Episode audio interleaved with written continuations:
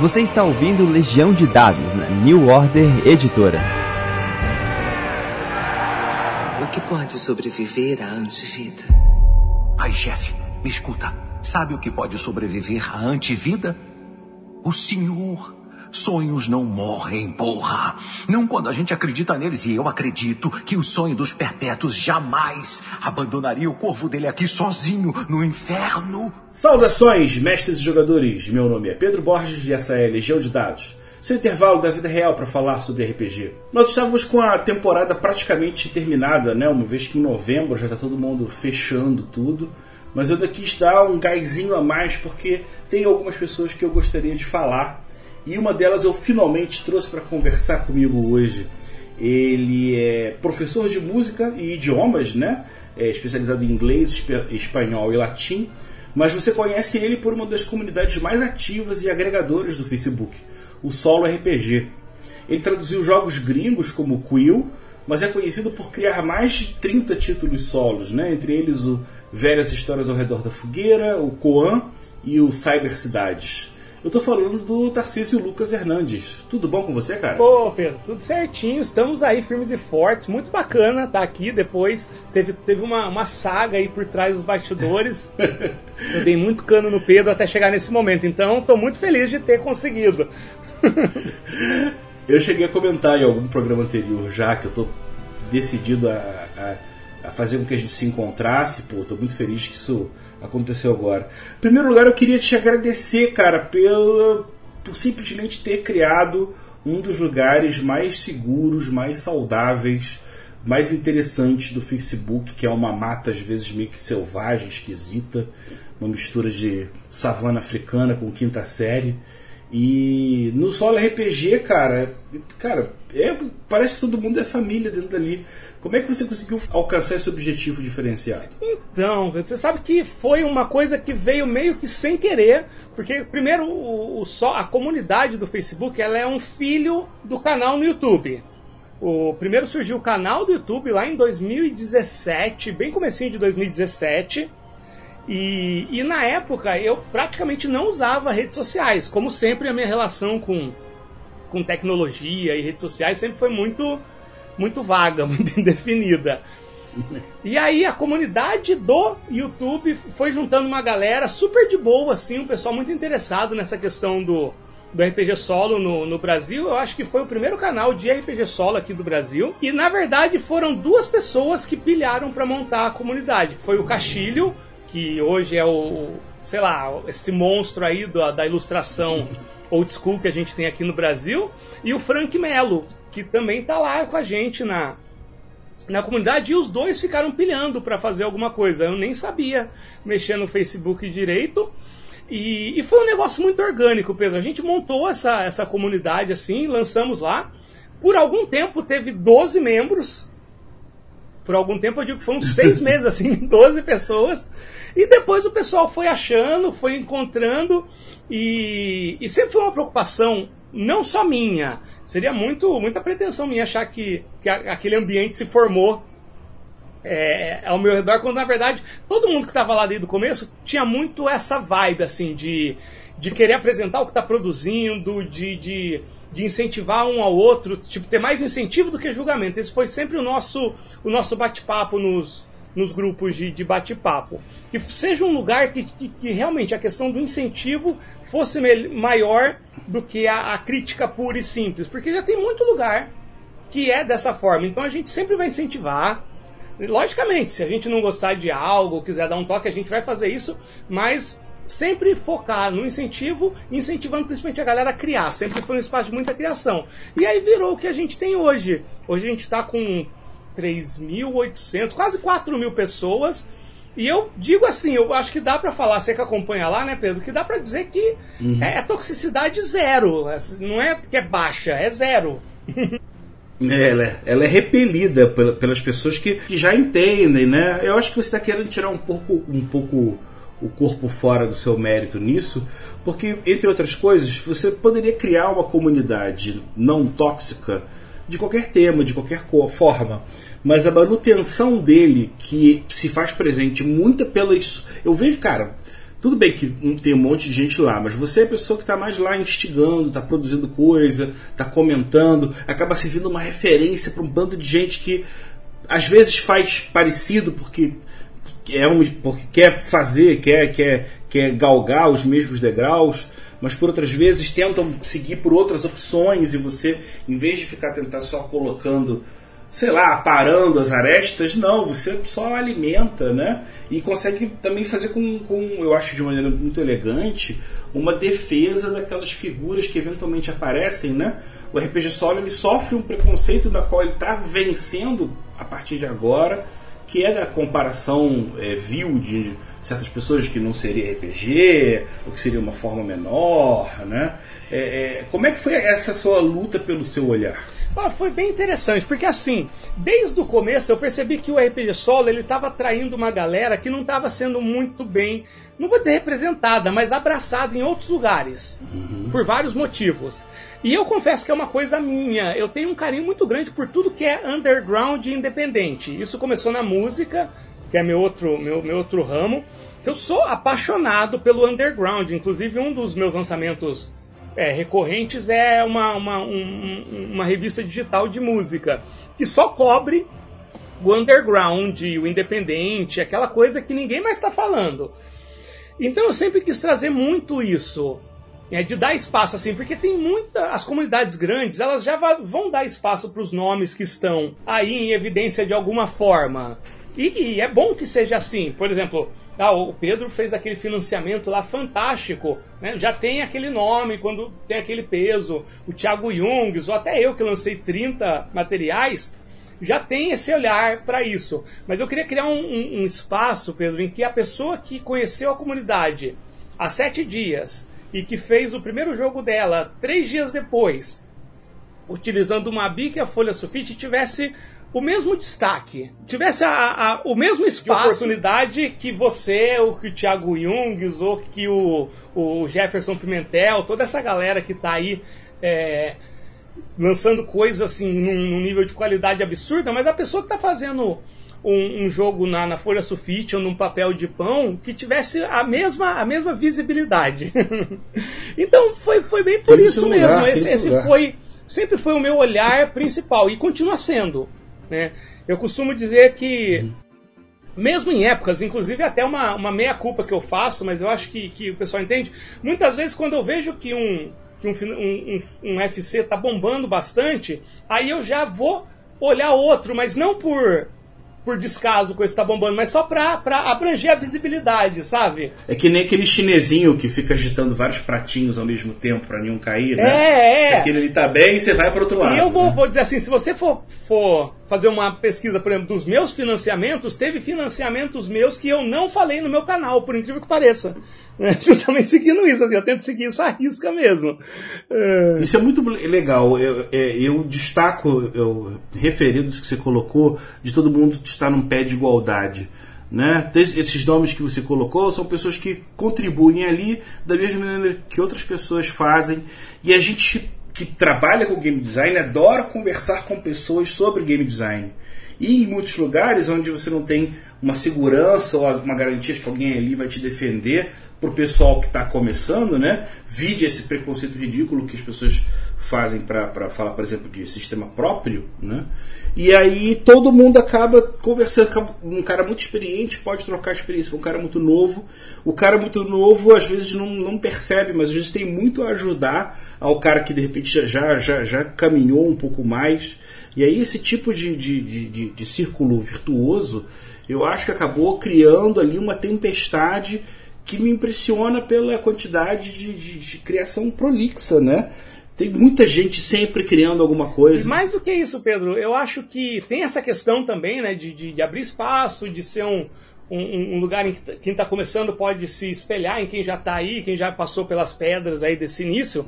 Mas mais que isso, eu, eu sou da opinião que muitas vezes a, a, genialidade ela pode surgir da forma mais improvável do mundo. Eu estava lendo um tempo atrás uma entrevista do, do daquele game design é, de fora, o Nate Treme, que lança aqueles uhum. mini-jogos lá do Highland Paranormal Society, lançou um, um livro bonito pra caramba agora com, com diagramação do, do, do Contígio. E tem um jogo dele, eu não vou me lembrar o nome, ah, foi o Tunnel Guns, acho que é o Tunnel Guns, que foi super bem falado, premiado, bombou na comunidade indie. E eu vi uma entrevista dele que ele falou, cara, a ideia me veio, eu não playtestei, eu não fiz nenhum gameplay, escrevi em uma noite e lancei. É. Esse impulso é muito maravilhoso, todo mundo tem. Eu acho isso fantástico. Então, a gente tira também um peso da superprodução. Não que a superprodução não é legal, ela é fantástico. Tipo, eu li semana passada o Inferno do Caio Romero, que é uma mega produção. E é fantástico. Mas também a gente pode dar o foco nisso. De repente, aquele joguinho que o cara fez no Word, ele pode ter uma ideia que ninguém mais teve. E a gente só vai saber se a gente dá espaço para isso. Vai ter coisa boa, vai ter coisa mediana, vai ter coisa ruim, como assim tudo. Até no, no, no, no, no que é mainstream a gente tem essas definições. Elas vão continuar existindo. Só que a gente quer que, que, que, que a gente quer ganhar pela, pela, pela quantidade, pela insistência. Não, acaba sendo muito positivo porque você acaba tendo, quando você tem um número de criações de ideias de múltiplas pessoas, mais você vai ter diferentes caras, formatos, estilos. E mesmo um cara que, que, que, que produza profissionalmente pode olhar aquilo ali e meio que já entender algumas coisas, né? E é um dos pontos que eu também já, já, já, já destaco aqui, né? É, eu como autor, eu era, eu tinha uma cara em 2015 que foi quando saiu o meu, meu primeiro RPG sistema inteiro, né? Que foi o Crônicas. Uhum ideia muito de jogos roteirizados, ainda seguindo aquele estilo meio antigo de ah, simular um jogo de RPG a, um, uma narrativa mais dura como cinema ou literatura, né? E aí hoje em dia eu cada vez mais entendo que com a ideia do, do, você ter que ter uma narrativa que surge de forma emergente, que tem que prestar muita atenção em tudo que as outras pessoas ou que surge no caminho aparece para poder é, agregar, né? Me fizeram evoluir muito como, como designer de jogo, como mestre, como jogador. E tem duas coisas em especial que me mudaram muito, muito, muito. A primeira delas foram as tabelas do OCR, uhum. que eu até então eu achava elas, na maioria, inúteis até ler o, o Lankmar, se eu não me engano, uhum. DCC, que aí mostrava que aquilo não era um grilhão de opções mas sim um cardápio de ideias múltiplas que você poderia aproveitar e aprov seguir um, uma, uma, uma, ideia de alguém depois de, de algum tempo. Mas o que também me influenciou muito foi o jogo solo e o conceito dos oráculos e dos surgimentos de ideias que, por mais que eu não, não, não, não jogue tanto é, é, é, o formato solo, eu entendo que ele é vital para a evolução do RPG de grupo porque você cada vez mais vai poder transformar o seu jogo numa coisa sem preparação e que vai servir de maneira mais fluida. E aí tá aí o jogo solo para mostrar para você que você pegando materiais bons existentes no mercado, existem muitos, né? Muitos. Você pode fazer um jogo sem pensar nada, só pegando trabalhos de outras pessoas. Como é que foi essa evolução pelo seu olhar? É muito parecido com a minha evolução dentro do mundo do, do dos jogos, enquanto jogador e enquanto criador, é muito parecido. Porque, na verdade, o, o, meu assombro, ele começou antes de conhecer o RPG Solo, quando eu esbarrei em dois jogos, que foi o Shotgun Diaries, que lá tem o lance da narrativa compartilhada. Quando você tem o sucesso na jogada, você narra o que acontece na cena. E, e eu também, eu só conhecia é, esses jogos mais tradicionais de RPG. O Shotgun foi o primeiro que, que, que falou, como assim? Porque você não, não, narra, não, não, narra só aquilo que o teu personagem faz, você narra o desdobramento daquilo no cenário. E aquilo explodiu. E o cara apresentava tudo isso em 18 páginas, isso. sabe? Foi por causa do, do movimento da The Forge que levou à criação sim, do. Sim. Do... E o, o segunda coisa que, que, que fez uma, uma revolução na minha cabeça foi um jogo nacional que chama A Fita, do Diego Alstauretti que é um jogo de narrativa compartilhada que não tem rolagem de dados e não tem nenhum fator aleatório. Lá é tudo na, na conversa. E é um jogo antigo, é um né? jogo antigo, é esse daí. Agora, eu não me lembro né? quando foi lançado, mas eu, eu conheci a fita em 2014. Quando voltou aos eventos de RPG, a comunidade pelas redes sociais, né? 2014, 2015 é, é, é. começou a, a crescer, foi que, que, que todo mundo começou a conhecer, né? É, essa, essa, esse conceito de que o, o jogador ele é, não está só mais é, fechado à, perspectiva do jogador, e sim um, um co-criador junto com o mestre de jogo, é, por mais que é, é, ele acabou ultrapassando o Dungeon World e similares, né, uhum. que, que seguem por essa ideia, e hoje em dia deve ter gente jogando D&D quinta edição, Vampiro, que se vale desses artifícios narrativos e mudou o RPG do jeito que ele é, né? Mudou muito. Inclusive, eu fico muito feliz quando eu vejo o RPG solo é, entrando, influenciando nas coisas. Por exemplo, você falou do Vampiro, que sempre fui muito fã do cenário, do lore, da, até das regras, eu sempre gostei muito. E eu lembro que eu, eu acompanhava muito o canal narrador de RPG, lá do Felipe Daen. Cara, uhum. sumidade de, de World of Darkness. É. E é muito ele interessante. Ele é o Rio by Night. É, né? é, e hoje ele fala abertamente que ele não, não joga mais sem usar técnicas de RPG solo em algum momento. Eu sei, por exemplo, que a principal campanha dele é ele com a namorada, ou esposa, não sei se ele é casado ou só tá namorando, que ele fala que é, é lá o momento lá, que é tudo compartilhado, lá não tem mestre narrador, lá é, é esse lance aí do co-op, que também tem a ver com o solo, e eu falo, meu Deus, olha só que louco isso, né? É, o solo é tão bom que as pessoas falaram assim, não, vamos fazer isso juntos então, né? É, o co-op é uma apareceu, boa. Né? O co-op ele pega o melhor dos dois mundos, né? Aquela pessoa que curte esse lance da interação social, de estar entre amigos, porque isso faz parte do, do RPG também, desse RPG mais tradicional, que é uma coisa bem interessante. Eu não tenho nada contra, na verdade eu tenho um grupo de quinta-feira que a gente joga Pathfinder e bem hardcore de regra mesmo. Tem gente que acha que eu só sou minimalista, narrativista. Não, lá é grid e aquelas regras de 200 páginas. É, eu acho que os bons jogadores, os bons designers, eles têm que estar acompanhados, estar inteirados em mais de um estilo Sim, de jogo diferente. É, é para um conversar com o outro, um influenciar o primeiro, né? Sim. E a gente conversando, é, é, a gente aprende também. O César Capac conversou comigo no outro, no outro episódio, na qual ele sugeria que nos jogos cooperativos você fizesse uma distinção já dentro do grupo, como ah, um cara que faz o registro, outro cara que faz a contagem da pontuação, outro cara que cria os desafios. Então você tem uma série de funções que são geralmente fechadas para o mestre de jogo, e quando elas são divididas de maneira clara desse jeito, permitem uma criação mais organizada e que, para mim, ultrapassa a dificuldade que existe, que é de certos jogos que são livres demais e os jogadores mais, mais hábeis socialmente conseguem manipular e, e, e, tirar um pouco da graça do jogo. Sim, eu acho que um jogo que, que fez grandes progressos nisso recentemente é o Altares, da, da Coisinha Verde, que ele, ele tem regras muito claras de quem faz o que num jogo co-op. Sabe? Ah, nesse momento você escolhe a pessoa que está à sua direita para falar isso. Ou então você escolhe qualquer um dos jogadores, essa pessoa vai rolar e vai interpretar o NPC de acordo com o resultado da rolagem eu acho que está evoluindo muito. Eu acho que o co-op ele tem um mundo aí a ser explorado. Eu acho que a, a, o pessoal do solo meio que foi migrando assim para o co-op no sentido de, de, de, de, interesse. E eu acho que o co-op ainda vai sair com umas coisas assim muito absurdas de, de, de criatividade e de possibilidade. Estou bem interessado no que, que, pode surgir nessa questão do co-op. A gente está num, num, num, período em que muita coisa ainda é muito novidade, ainda tem muita coisa a ser feita. E aí, como a gente ultrapassou aquele, aquela visão preconceituosa do passado de que ah, aquele cara está copiando o sistema de não sei quem. Não! Todo mundo sabe que existem trocentos sistemas, todo mundo discute, brinca, né? Se coloca um nos outros, que antigamente não, não funcionava sim, desse sim. jeito. O que me remete a uma pergunta, cara. Quanto tempo você joga? Você começou jogando o quê? Como é que claro. foi o seu passado lá atrás? Olha, eu comecei em, na, no meio da década de, de 90.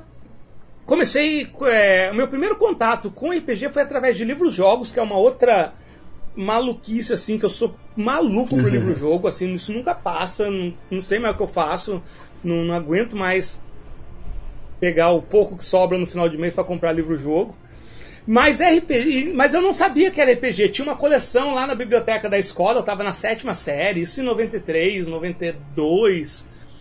E e aí começou a minha vida de RPGista de verdade quando eu fui numa banca que eu já tinha visto falar de RPG, tudo, mas eu imaginava que era algo muito caro. Eu morava numa cidade de interior de São Paulo, uma cidade rural.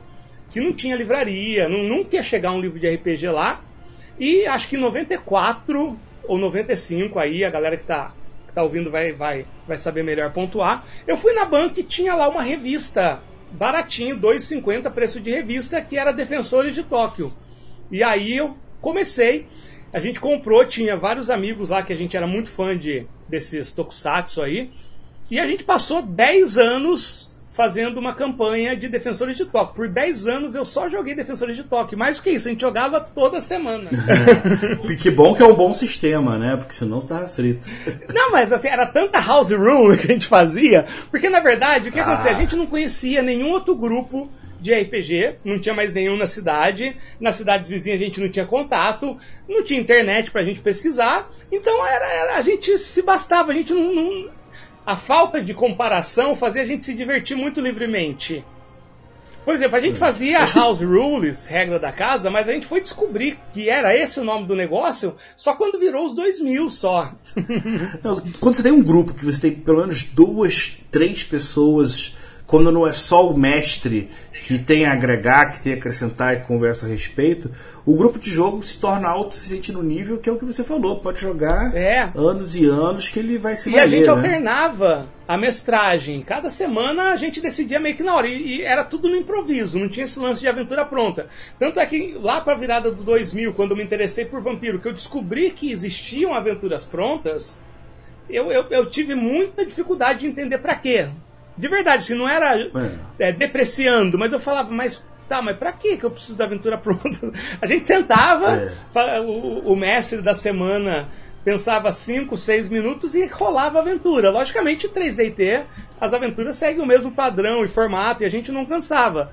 Mas era algo muito livre que foi muito, muito bacana. Acho que talvez por isso que durou muito, durou tanto tempo assim sem enjoar. A gente só parou porque aí chegou na época em que estava todo mundo terminando o ensino médio, aí cada um foi para um lado do país fazer, viver a vida profissional e tudo mais, aí não teve como a gente continuar. Todo mundo acho que funcionava meio que nessa medida dos anos 90, né? Tinha o seu grupo específico. Eventualmente, se você morasse numa cidade maior, você podia ter um evento de RPG, alguma coisa em que você até criava-se ali uma micro, microcomunidade. Isso em, nas capitais ajudou, das capitais e de outras cidades, fomentou muito o live action.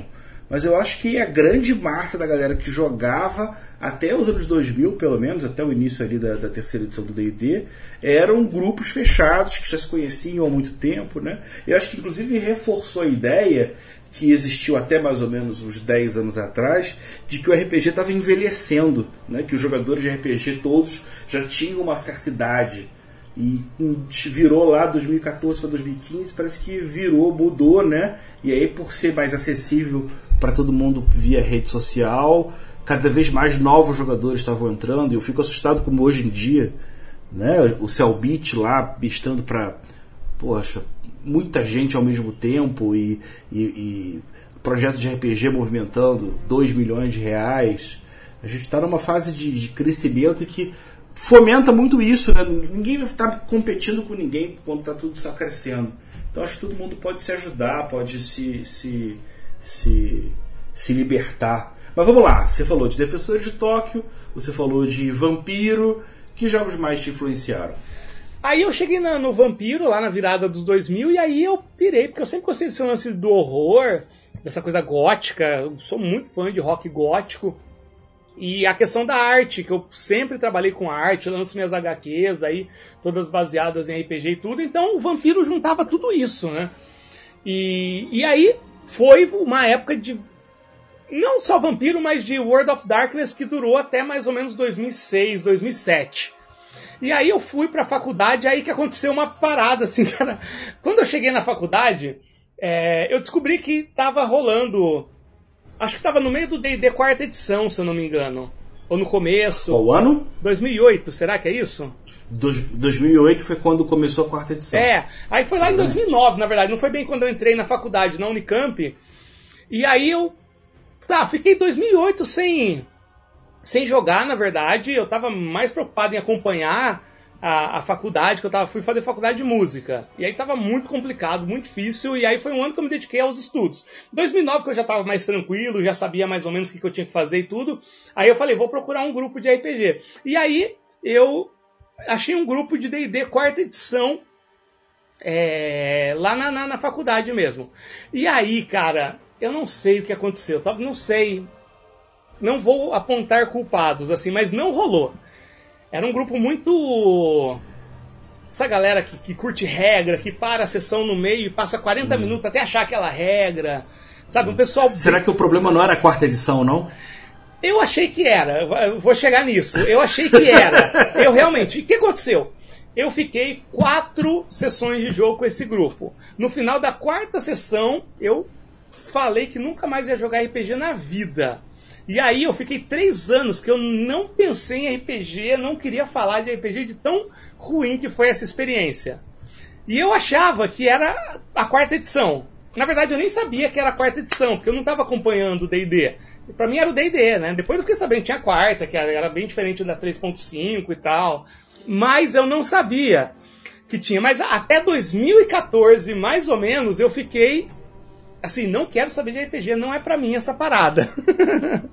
Muita gente, Tarcísio, uhum. você não tem ideia.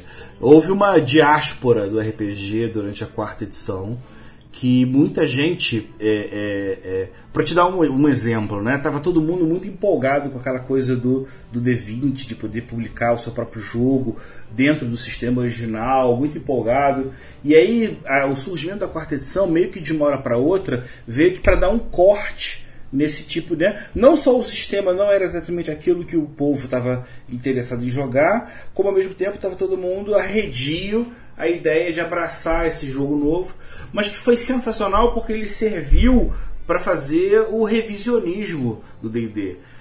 criou movimentos, escolas de RPG que negou, acordou. Ah, não precisa ser CD. Ah, posso jogar outra coisa, mesmo que seja o D&D das antigas, né? E eu mesmo, cara, eu fiquei de 2008 a 2012 afastado do RPG de nem pensar, de nem olhar, achando que. Eu, a última vez que eu vi o D&D quarta edição, eu li o livro e falei, cara, pela primeira vez não é para mim.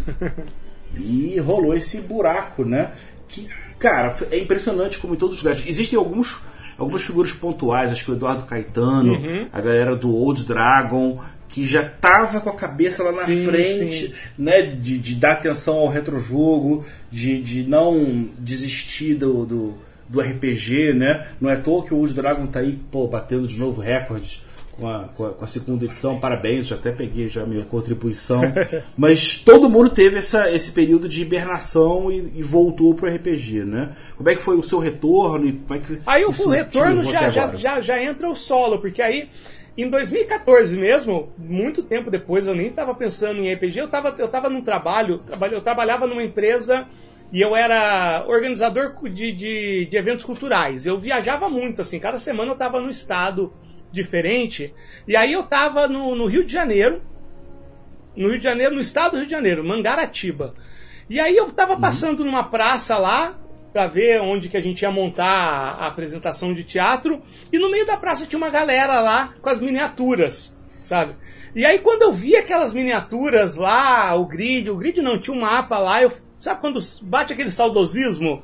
E aí eu lembrei não dessa experiência de 2008, mas eu lembrei da gente lá com os bonequinhos de, de defensores. E aí eu falei, cara, eu quero muito jogar RPG, mas eu tava viajando o tempo todo, montar um grupo era inviável.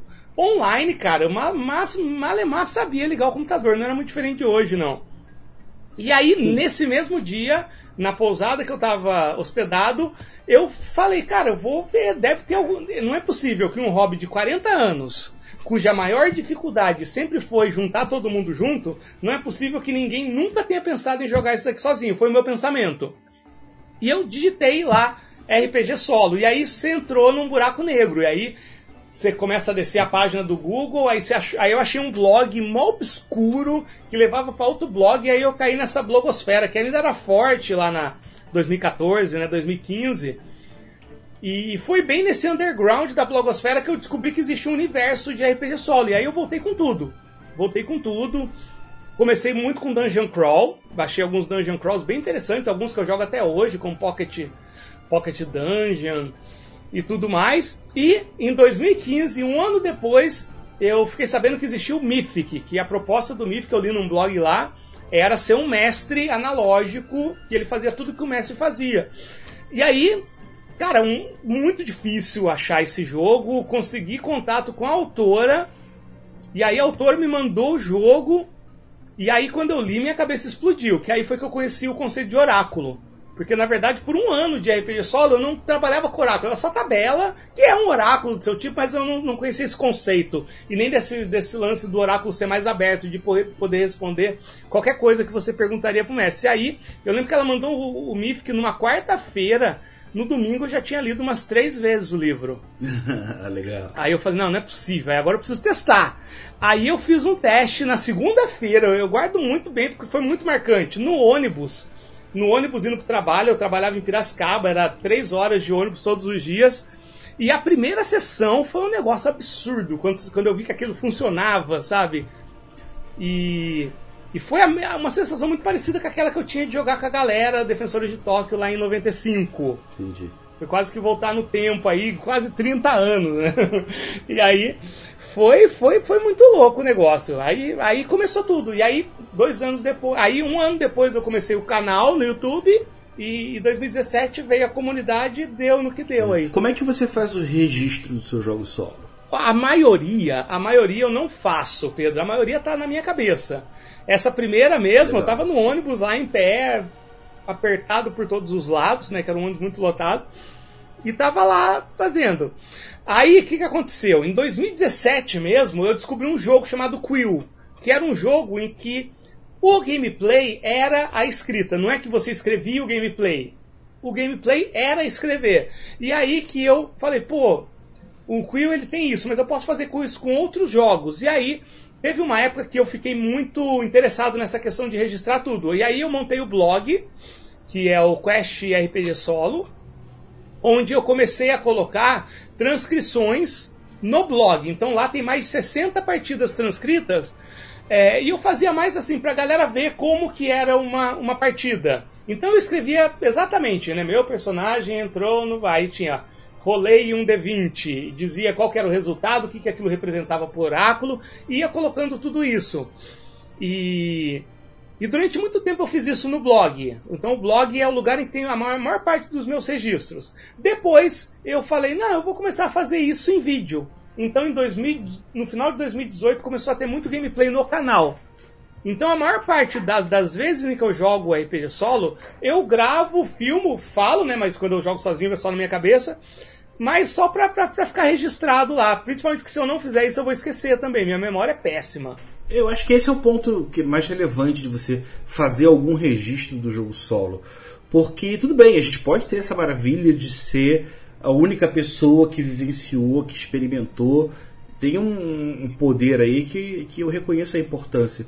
Mas acho que uma das coisas que são mais legais do, do solo RPG é de que maneira eu vou fazer o registro desse jogo e a partir dessa maneira escolhida é, quais são os tipos de jogos que eu posso destacar esse Isso. formato ou brincar com esse estilo, né? Tem o Quill que funciona como, escreve, como se estivesse escrevendo cartas. Para o Cordel, por exemplo, eu gostei de definir que era o diário de um personagem.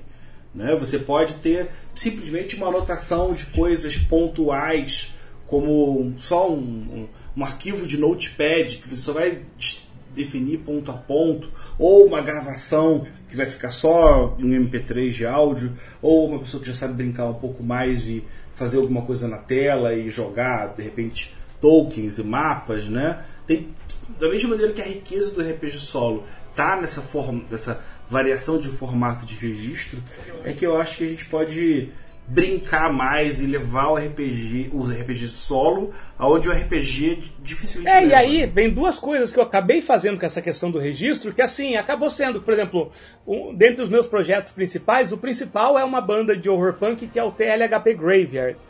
E, cara, as letras do TLHP Graveyard nada mais são do que gameplays que viraram letra. Então todas as letras do TLHP Graveyard vêm de aventuras. Eu jogo lá, eu falo, bom, como é que eu posso contar essa história numa letra de música? Então virou esse projeto musical e o outro foi da parte de contos e HQs. né? eu, Eu lancei quatro HQs já e todas elas são sessões de RPG que rolaram na minha mente. Eu gostei muito, falei, não, preciso fazer alguma coisa com isso. E virou HQ. Então também tem isso, né? Não é.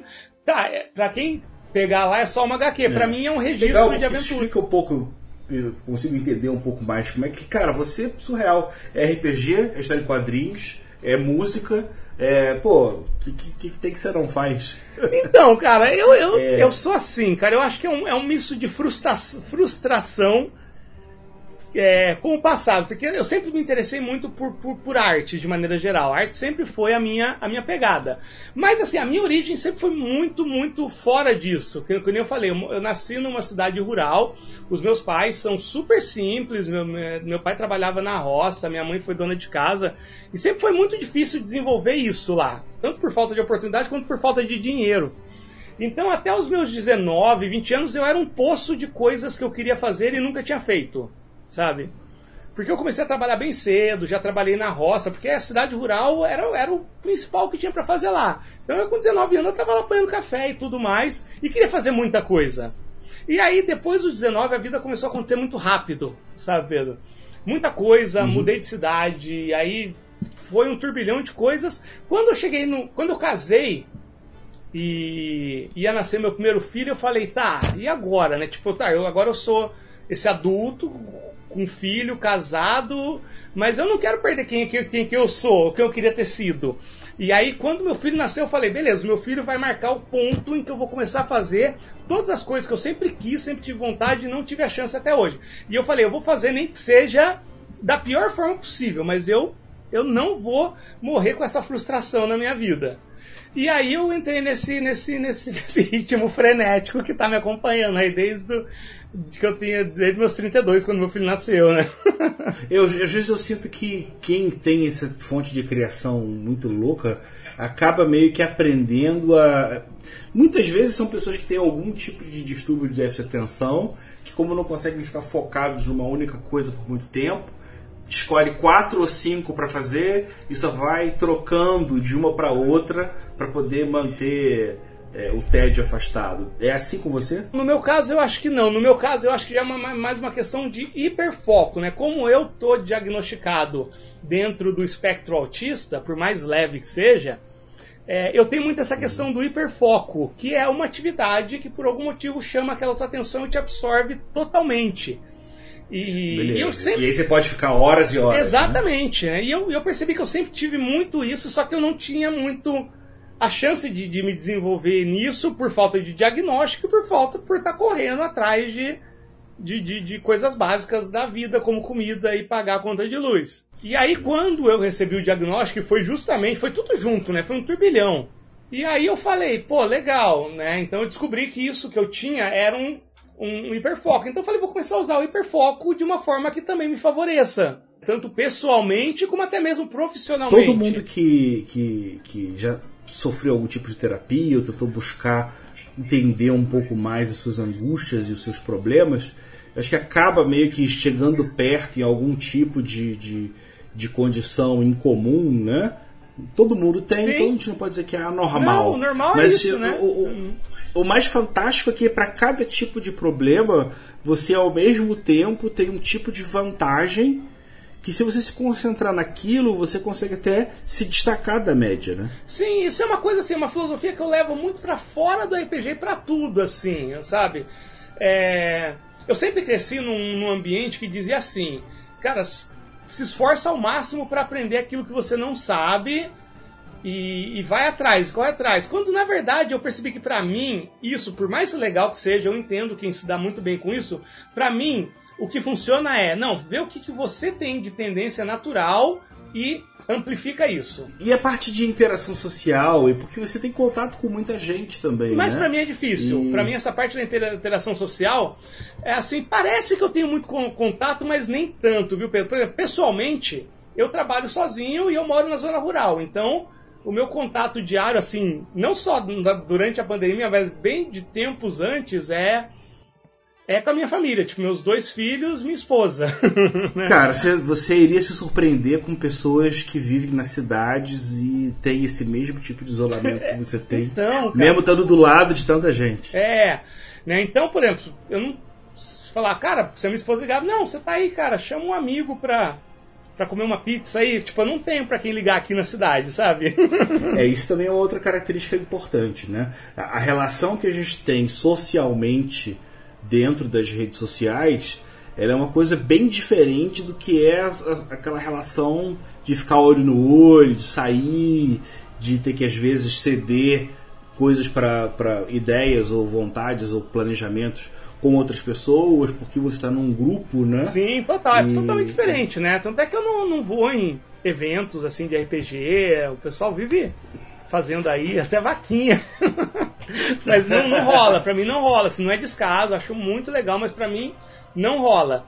E a questão de produção também, Pedro, que para mim só funciona assim, alone in the rain, sabe? Só funciona sozinho. Então é. eu, eu, eu não sei trabalhar é. em parceria. Sabe? Não é, não é que eu vou brigar, um me trava. Se, se você falar para mim, Pedro, eu quero que você escreva um. Você chega para mim e fala, Tarcísio, eu quero que você escreva um jogo aí 300 páginas aí, cara, faz do jeito que você quiser, me entrega quanto você quiser. Na semana que vem ele vai estar tá aí no seu e-mail. Se você falar, vamos escrever junto um jogo de 10 páginas, cara, vai dar 2026 e não vai ter saído nada, meu, me trava, sabe? Tanto é que na minha produção eu faço a diagramação, eu faço a revisão, eu faço o marketing, porque é assim que funciona para mim. Eu queria muito poder conseguir delegar alguns aspectos disso, mas eu, eu já tentei, já tentei, já fiz vários testes e para mim não funciona. Então, não é o esquema que eu gostaria, mas é o esquema que funciona para mim e eu aprendi a conviver com isso. No último episódio eu conversei com o, Arthur e o Ramon da Chaves da Torre e eles estão com um projeto que é um case de integração, né, de chamar outras pessoas. Sim. E a gente estava conversando justamente sobre isso e ele estava me falando, cara, deixa de ser a cabeça fechada. E eu concordava que tem, né, que eu tenho isso. Mas eu acho que você também acho que vai entender, porque nisso acho que a gente é parecido. A gente tem uma cobrança muito grande e uma vontade de garantir que os passos sejam dados dentro de uma produção. E se você não tem uma outra pessoa que é tão produtiva quanto você, que é um workaholic, acaba cumprimentando, alertando, né, truncando a, a, evolução. Sim, sim. E, e, tem uma outra coisa que eu coloco em cima que é assim, toda a minha produção ela é feita assim, coisas que eu gostaria de chegar numa livraria e, e comprar para ler, sabe? Então eu sempre falo que eu sou o, o meu público alvo. então eu sempre vou fazer coisas assim, querendo satisfazer alguma falta que eu tô que eu tô sentindo. Por exemplo, o meu no RPG Koan, eu queria um RPG que fosse o Shia, mas que focasse menos em luta e mais na filosofia Zen. Então eu falei, cara, eu sei o que eu quero, por que não fazer isso? Então, os meus projetos, eles sempre partem de vontades muito específicas e que já estão muito estruturadas na minha mente, sabe? Eu já, eu, quando eu começo um projeto, eu já sei exatamente como eu quero que ele seja. Então, eu, eu acabo não sentindo falta desse feedback. Né? Tanto é que é uma coisa que, assim, eu, nenhum jogo meu eu coloco para playtest, sabe?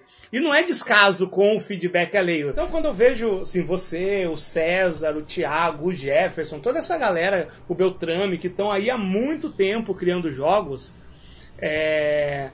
É, eu, eu, eu, sinto vergonha de me apresentar como game designer. Você nunca vai ver eu me apresentando como game designer, porque assim, eu acho que esse trabalho de game design ele, ele tem essa esse caminho das pedras aí de testar, de, de, de, de, refazer, de pensar sobre todo esse processo mental que eu não tenho, que eu não tenho, sabe? E, e não porque eu não preciso, mas na verdade que, é, que não tem nos meus, nos meus jogos mesmo.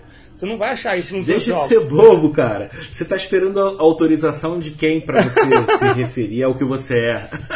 né? Mas é por isso, porque assim, é o jogo que eu queria jogar e eu fiz o jogo que eu queria jogar. Com a apresentação que eu queria, com a arte que eu queria, né? E assim, o fato de outras pessoas gostarem, e até um número que me surpreende, nunca imaginei que pudesse ter, assim, para mim é um, maravilhamento, assim, saber que tem gente que tá jogando o meu Dados e Tubarões, sabe? Que, que é um jogo inspirado em Sharknado. Tipo, eu nunca imaginei que alguma outra pessoa iria querer um RPG de Sharknado. Pô, não, fantástico. Eu acho que a gente pode fechar aqui num ponto importante, então. Para quem tá ouvindo a gente, que também tá querendo, poxa, se tornar game designer, ou já é game designer, mas tá no, no, no processo ainda de autodescoberta, né? Existem. Não existe um jeito errado. Existem vários jeitos. Não, existe errado, tem, verdade. Mas existem vários jeitos certos também é. de você produzir. E pode ser com muitas pessoas, pode ser com poucas pessoas. O Tarcísio nem faz o playtest. Aí, olha, no meu caso já é um pouco diferente. É difícil ter uma equipe de produção, mas eu testo muito os meus jogos e fico prestando muita atenção em todas as reações dos jogadores, especialmente nas piadinhas que surgem durante o jogo, porque elas muitas vezes funcionam como críticas veladas. E se eu tiver uma certa paciência ali, talvez eu consiga fazer uma, uma alteração, uma mudança nesse ponto.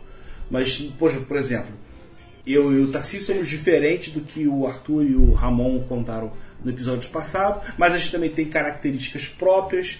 Então, não tenta ficar aguardando o momento de se achar, porque o se achar ele vai acabar acontecendo naturalmente depois de, de, de produzir muita coisa. Mas, poxa, Tarcísio, cara, quero muito poder conversar mais. A gente ainda vai ter um papo sobre 13 Terceira Era, Sim. que foi a ideia original da gente, da gente conversar em primeiro lugar. Mas eu queria muito aqui é, é, dar esse, esse. trocar essa ideia sobre jogos de maneira geral, falar sobre o jogo solo, prestar atenção, fazer o meu público prestar atenção de que o, o, a modalidade solo tem um potencial que, mesmo que você não vá jogar sozinho, você vai ter muita coisa para aprender, para colocar no seu jogo de RPG, né? Mas a gente vai conversar mais sobre isso. Eu queria abrir um espaçozinho aqui no final para você saber, você fazer o seu jabá, falar o que você quiser. Beleza, então agradecer aí o convite, Pedro, bom demais, né? É bem legal, sempre surge coisa nova, né? Da, da própria história, olhando assim umas coisas que a gente fala, que a gente não fala, pô, nunca tinha falado isso, bem interessante. E é isso então, gente. Quem tiver interessado, quem conhece um pouco, quem não conhece nada e quiser saber um pouco mais, procura lá, comunidade Solo RPG no, no, no Facebook. Tem o meu canal no YouTube, que ele não tem nome, é Tarcísio Lucas Hernandes Pereira. Eu nunca pensei num nome para ele. E, mas é só sobre RPG e jogos. Tem também uma parte de artesanato, mas é tudo voltado para RPG. E quem quiser conhecer os meus projetos, vai lá na, no meu blog, que é Quest RPG Solo, tem a lojinha, quem quiser comprar alguma coisa. Quem quiser apoiar, eu tenho um Apoia-se, que é o Apoia-se RPG Solo também, a partir de 5 reais, já tem mais de 50 materiais aí, para qualquer um que apoiar a, a partir de 5 reais por mês. E quem quiser conhecer o meu, o meu trabalho de música, que eu faço letras a partir de gameplay, também tem o meu outro canal do do YouTube, que é o TLHP Graveyards. Também tá tudo lá registrado, tem mais de 100 vídeos lá também. E tudo que você ouvir lá veio de RPG também. Então é isso, galera. Fica aí o convite. Valeu demais. Poxa, muito bom, cara. Fico muito feliz de, poxa, acrescentar o, o seu nome ao hall de pessoas ilustres do nosso querido mercado. E quero só aumentar mais, não só trazer mais gente nova, como trazer o Tarcísio para poder falar sobre mais coisas. A gente já tem aqui o nosso tempo terminado. Eu vou pedir pro Tarcísio mandar um abraço pra galera que eu faço na sequência. Beleza então, galera. Valeu demais quem ficou aqui até o final e a gente se vê aí jogando e rolando dado. Valeu! É isso aí, galera. Muito obrigado. Já temos um programa. Valeu. Grande abraço. Tchau, tchau. Você ouviu Legião de Dados na New Order Editora. Esse programa foi gravado e editado por Barcelos Taverneiro, diretamente da Taverna do Arcano.